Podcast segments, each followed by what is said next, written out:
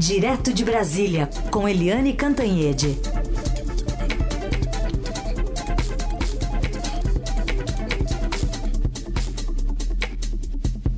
Oi, Eliane, bom dia.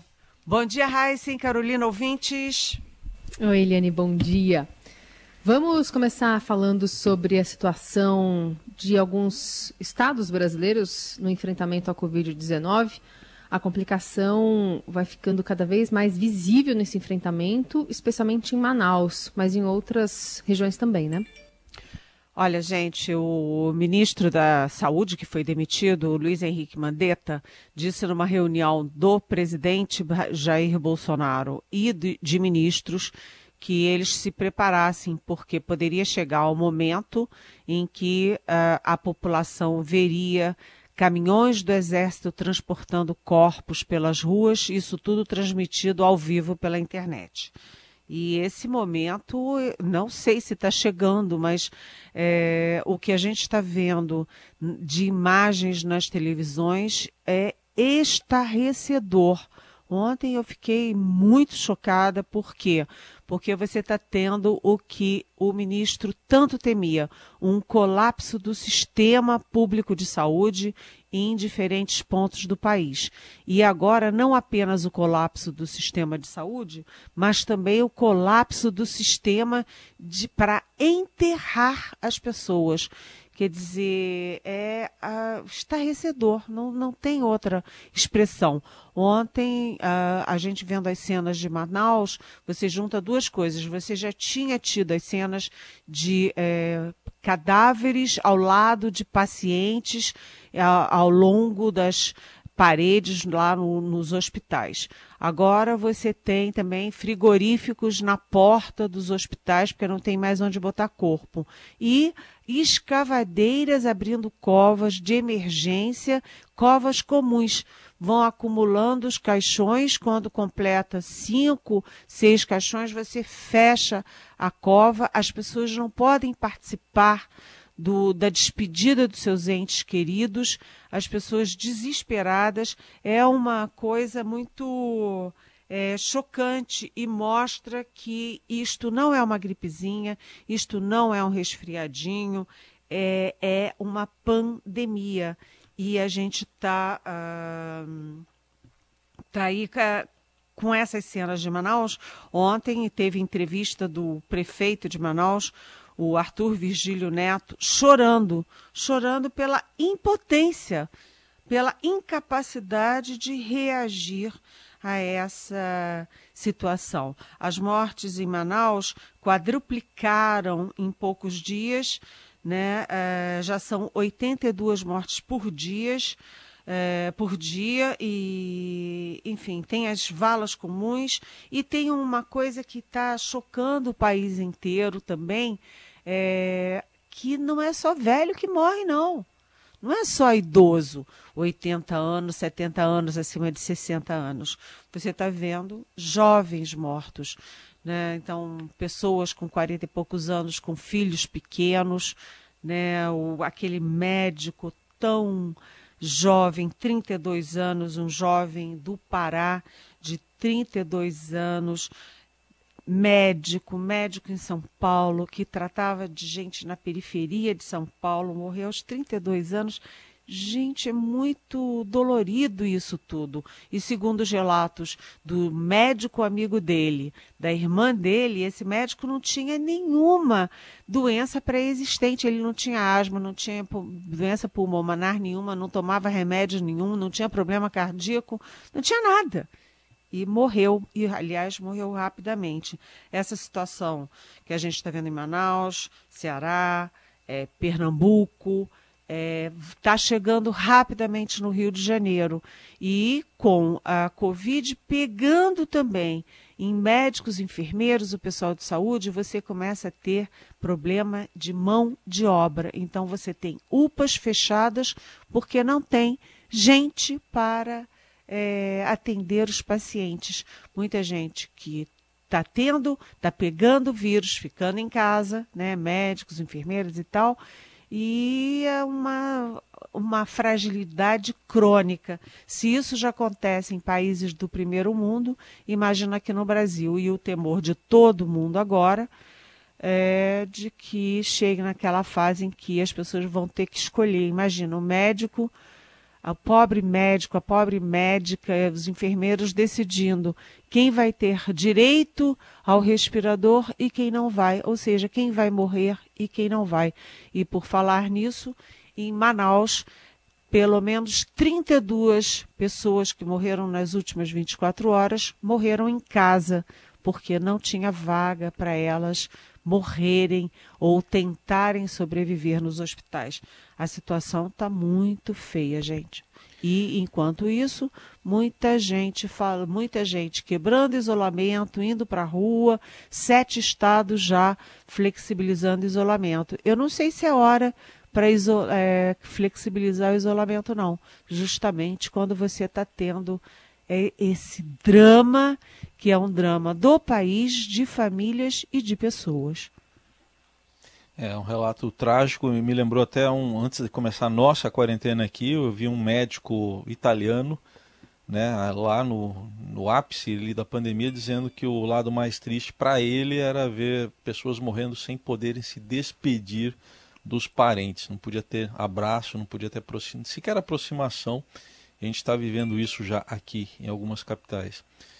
Eliane, é, hoje está sendo aguardada uma entrevista, né? Vamos ver se vai ocorrer do ministro da Saúde, novo ministro Nelson Tais. Mas ele vai ter o, o que ali do lado dele? É uma espécie de cão de guarda aí do, do presidente Bolsonaro? Pois é, eu sinceramente eu nunca vi é, escolha de assessores dessa forma. Nunca vi. É, quando a, Regina Duarte assumiu dizendo que tinha carta branca do presidente, o presidente disse: opa, não é bem assim não. E o presidente vetou algumas escolhas é, da Regina Duarte e ela teve que engolir, é, por exemplo, aquele cidadão é, que é da Fundação Palmares.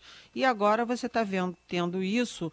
O presidente demitiu o ministro da Saúde em plena pandemia, no pico da pandemia. E ontem o presidente foi almoçar com um general. O presidente é que foi almoçar com o general, não o general que foi almoçar com o presidente. E o presidente escolheu o braço direito do novo ministro da Saúde, o doutor Nelson Taixe. E depois que o presidente conversou com o general, almoçou com o general, escolheu o general, e aí é que o ministro foi escolher quem vai ser o braço direito dele. É interessante isso, né? O braço direito dele é um general de divisão, Eduardo é, Pozuelo. Ele é muito elogiado no Exército. Ontem eu estava conversando com alguns oficiais, ele é muito é, elogiado. Ele é que foi assim o mentor, o gestor e quem implantou o projeto Acolhida daqueles é, venezuelanos que estavam atravessando a fronteira e chegando no norte do país. Agora, atenção, ele não é médico. Ele não é médico. Ele vai ser o segundo do Ministério da Saúde, mas ele não é médico. Ele é general de divisão intendente, ou seja, não é artilharia, não é cavalaria, não é médico, não é engenheiro, ele é intendente. O que, que significa isso? Ele é um especialista em logística. Ele é aquele cidadão que é acostumado com é, administração, gestão, gerência, e é isso que ele vai fazer no Ministério da Saúde. Além de ser o secretário executivo, que é o segundo cargo em importância, ele também vai ser o homem da logística, da, é, da distribuição de equipamentos, etc. Agora, eu achei sei lá, que o Nelson Teich está engolindo isso aí, vamos combinar que é, é engolir sapo, né?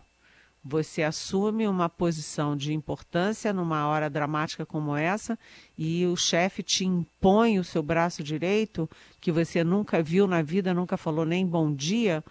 Mas, enfim, é, não sei quem é que vai mandar em quem. E a gente vai ter hoje uma, a primeira entrevista coletiva do Nelson Teich, e essa certamente será uma das perguntas da entrevista, além da questão toda de equipamentos, de testes, é, de pessoal, é, de estratégia e, obviamente, do isolamento social. Quanto à cloroquina, eu acho que ninguém mais fala, né? Porque depois que o Trump falou tanto, Donald Trump, presidente dos Estados Unidos, falou tanto da cloroquina, e o presidente Jair Bolsonaro aqui no Brasil falou tanto da cloroquina, como se fosse uma varinha de candão, e, e aquilo ganhou muito vulto nas redes sociais bolsonaristas. Agora, o que a gente tem é todo dia um estudo diferente dizendo que a cloroquina não adianta nada, que as pessoas morrem ou vivem, é, independentemente de ter tomado ou não a cloroquina. Ou seja, vamos ouvir hoje o novo ministro da Saúde, Nelson Taixa. Voltamos a falar com Eliane Cantanhede, direto de Brasília, sobre uma decisão é, do ministro Alexandre de Moraes de ontem, acatando um pedido da PGR para investigar os responsáveis os, pelos atos né, que pediam é, o AI-5, enfim, o fim do Congresso, claro que atentando contra a democracia. Mas nessa investigação não está o presidente Bolsonaro, certo?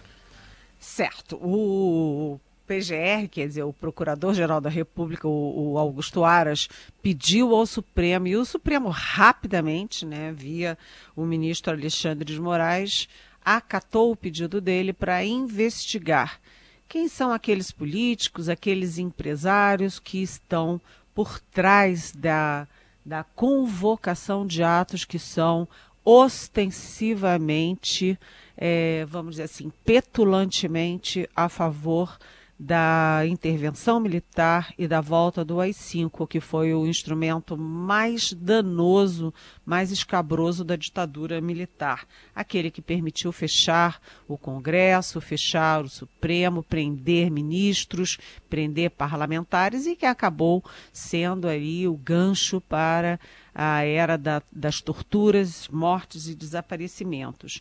Então, começa essa investigação. Como você disse, Carolina, o presidente Jair Bolsonaro não é citado diretamente no pedido da PGR, mas, obviamente, é, uma investigação desse tipo é, acaba deixando o presidente numa situação desconfortável, porque ele foi até a manifestação, uma manifestação no setor militar urbano, com o é, quartel-general do Exército ao fundo. Enfim, ele não pode dizer que não tem nada a ver com isso. Ele não pediu AI-5, não. Fez discurso a favor do AI-5, não. Também só faltava essa. Mas ele participou sim, ou seja, qualquer investigação sobre isso vai acabar é, se aproximando ali e deixando o presidente em evidência e deixando em evidência também a necessidade de preservar as instituições e a democracia brasileira.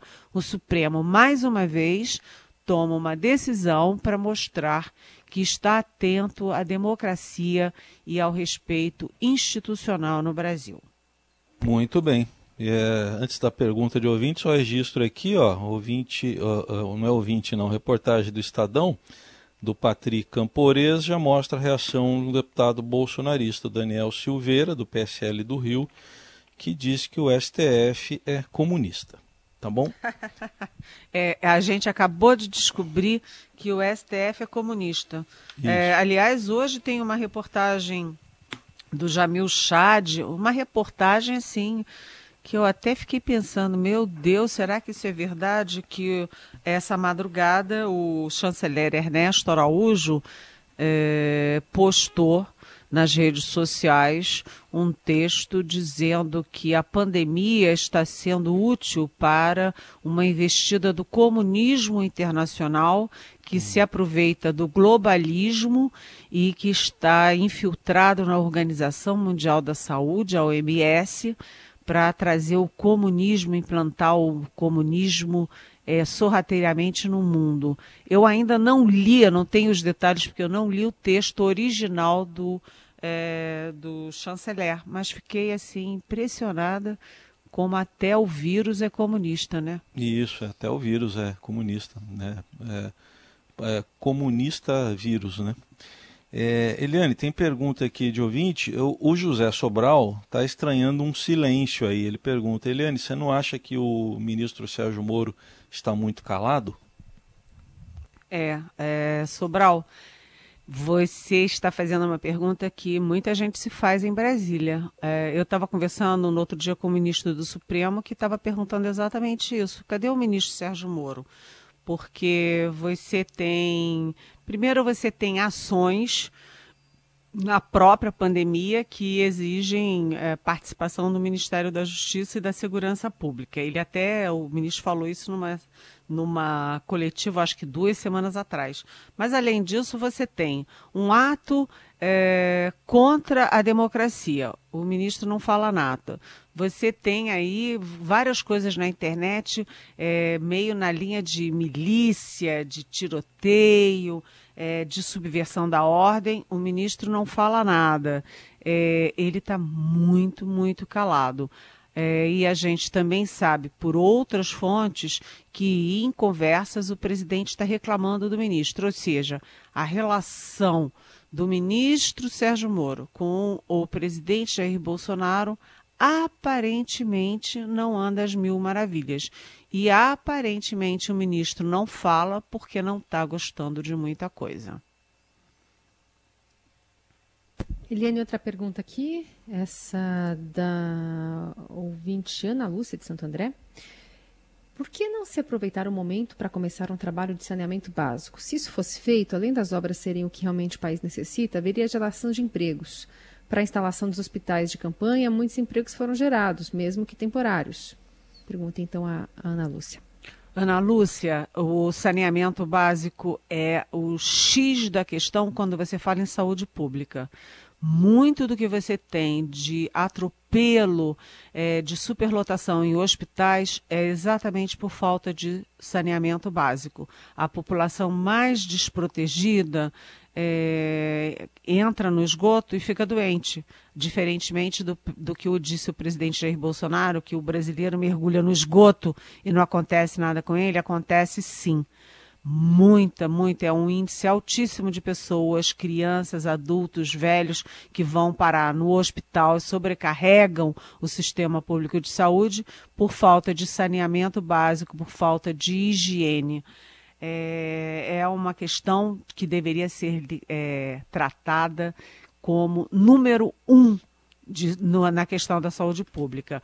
Aí, como eu sempre defendo o Congresso Nacional, sou uma defensora do Congresso Nacional e do Supremo Tribunal Federal, apesar de criticar decisões daqui e dali, mas eu defendo as instituições, aí eu vou fazer uma crítica ao Congresso. O projeto é, de abrir o saneamento básico para iniciativa privada está lá no Congresso há um tempão briga daqui, briga dali, discute dali, discute daqui e não foi adiante. É preciso aprovar rapidamente esse projeto que vai melhorar a situação de saúde no país. Agora, no meio da pandemia, Ana Lúcia, os recursos que já são escassos estão sendo todos concentrados nos hospitais, nas máscaras, nos testes, nos respiradores, na, no transporte dessa, desse equipamento todo. Eu acho que neste momento não há recursos, energia e nem é, gente para planejar é, saneamento básico. É importantíssimo mas é, é questão de prioridade. Nesse momento é tudo hospital. Bom, outra pergunta aqui é do Gabriel de São Caetano do Sul. Ele está dizendo que ele tem algumas perguntas. A primeira sobre os bancos. É, Falou-se muito que os bancos iam oferecer crédito, mas estou vendo que muitas empresas não estão recebendo. Ele pergunta se isso não é uma falta até de responsabilidade com o próximo. E a outra que ele faz, então a primeira é sobre os bancos, crédito dos bancos, e a outra é sobre os memes que ele está tá dizendo aqui, o Gabriel, que estão fazendo com o governador Dória, por exemplo, memes com fake news. E ele diz: essa brincadeira, brincadeira ele põe entre aspas, não é uma desinformação para a população? Então, duas perguntas aí do Gabriel, Eliane. Oi, Gabriel, bom dia, bem-vindo. Os bancos, né? Uh, o governo tomou decisões na, na, área financeira, na área industrial, na área de empregos e na área de cobrir aí as necessidades de pobres. Vamos reconhecer que sim. Aliás, hoje, mais milhões de brasileiros devem receber aquele, aquela ajuda de 600 reais para autônomos e, que, e para pessoas que não têm renda durante a fase do confinamento. Agora, a gente lembra também no caso dos bancos que eles fizeram um consórcio liderado pelo BNDES, que é um banco público, é o maior banco de fomento, aliás, da América Latina, mas que tem todos os grandes bancos privados brasileiros para ajudar na pandemia. Inclusive, contrataram um especialista em saúde para decidir como vai ser empregado esse fundo desse consórcio. Agora, é a questão do crédito ainda tem muita confusão. Quem é que tem que pagar as contas? Quem é que pode adiar é, seus, suas dívidas? Ainda tem muita confusão sobre o que, que pode e o que, que não pode nessa área de créditos e pagamentos. No caso dos memes, eu concordo plenamente com você. Gabriel, a sua pergunta nem é uma pergunta, é uma afirmação. Você, num momento como esse, os governadores estão é, lidando, é, tão estressados como todo mundo, lidando com a impotência, porque o problema é maior do que eles. O Dória tem feito tudo que pode né? Você pode não gostar dele, pode gostar dele, ele pode ser de outro partido ou não, mas vamos reconhecer que ele está ali de manhã, de tarde, de noite, trabalhando, reunindo, e o maior número de mortos disparado e o maior número de contaminados disparado em São Paulo. Não é hora de fazer guerra política, né? Ir para a rua fazer buzinaço contra governador. É, não está na hora disso, sinceramente, não está na hora disso. Tudo tem sua hora é, esses memes são é, antidemocráticos e tem um lado perverso, porque está botando a política é, adiante da questão prioritária, que é salvar vidas e melhorar o estado é, da, da população num momento como esses. Pergunta do Manuel, ele quer saber quanto tempo um político pode ficar sem partido e quanto tempo o presidente pode ficar sem legenda. Ih, Manuel, você me pegou. Eu não sei quanto tempo o presidente e os parlamentares podem ficar sem partido. É, até agora eu não vi nenhum limite de prazo para isso. O presidente Jair Bolsonaro já saiu do PSL é, no ano passado, depois de ter sido eleito pelo, pelo partido do Luciano Bivar, ter rompido com o Luciano Bivar. O presidente é sem partido e não vi ninguém, nem o TSE, nem os parlamentares, nem mesmo a oposição cobrando. Portanto, eu deduzo que não haja prazo, mas isso é uma dedução, eu não tenho essa informação é, concreta para te dar. Talvez a gente tenha que pesquisar na legislação eleitoral e partidária. Muito bem. Perguntas respondidas aqui pela Eliane Cantanhede. Lembrando que se você quiser mandar a sua hashtag é Pergunte para Eliane nas redes sociais. E se você pegou as respostas no meio do caminho, também pode ouvir. Né? Essa coluna vai ficar disponível em podcast já já para você nos canais do Estadão. Eliane, obrigada. Até amanhã. Até amanhã.